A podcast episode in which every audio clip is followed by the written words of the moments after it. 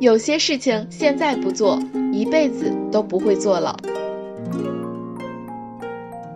Hello，大家好，我是好奇，今天我们来聊一件有意义的小事情：参加一次狂欢的游行活动。人生事，不如意者十有八九。当事情不按照自己的意愿发展，而自己又无能为力时，可能产生压抑。学习和工作的压力过大，消极情绪的不及时排解也会产生压抑。对人言听计从，长而久之也会压抑。压抑呢，不过是很正常的情绪，沉溺其中却可以让很多美好失去。沉溺于压抑，会让人失去光泽，会让人才华被埋没。沉溺于压抑，会让人失去爱的能力。会在错过太阳后又错过星星和月亮，会使人无视果子的成熟，只剩满目愁煞人的景象，忘记摘取。成长啊，像蝉蜕一样，一层层、一片片的，使人体无完肤，再疼也得忍着承受着。明明是艳阳高照，而你的心里总是苍凉苍凉的，紧缩成一团。你可知道？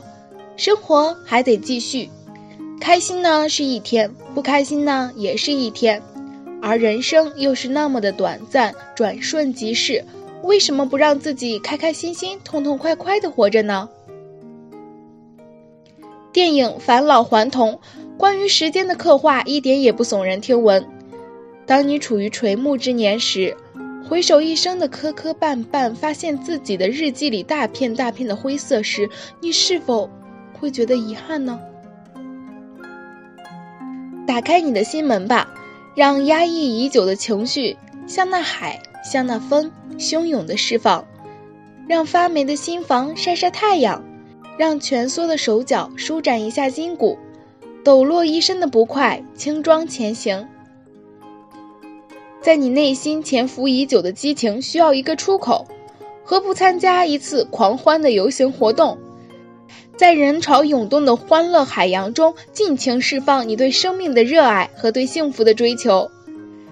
看看那些载歌载舞的人们，他们穿着色彩无比艳丽的奇装异服，在节奏明快、感情热烈的音乐声中，尽情地扭动自己的肢体，纵情的歌唱，放肆的大笑，好像让全世界都能感受到他们比阳光还要耀眼的激情。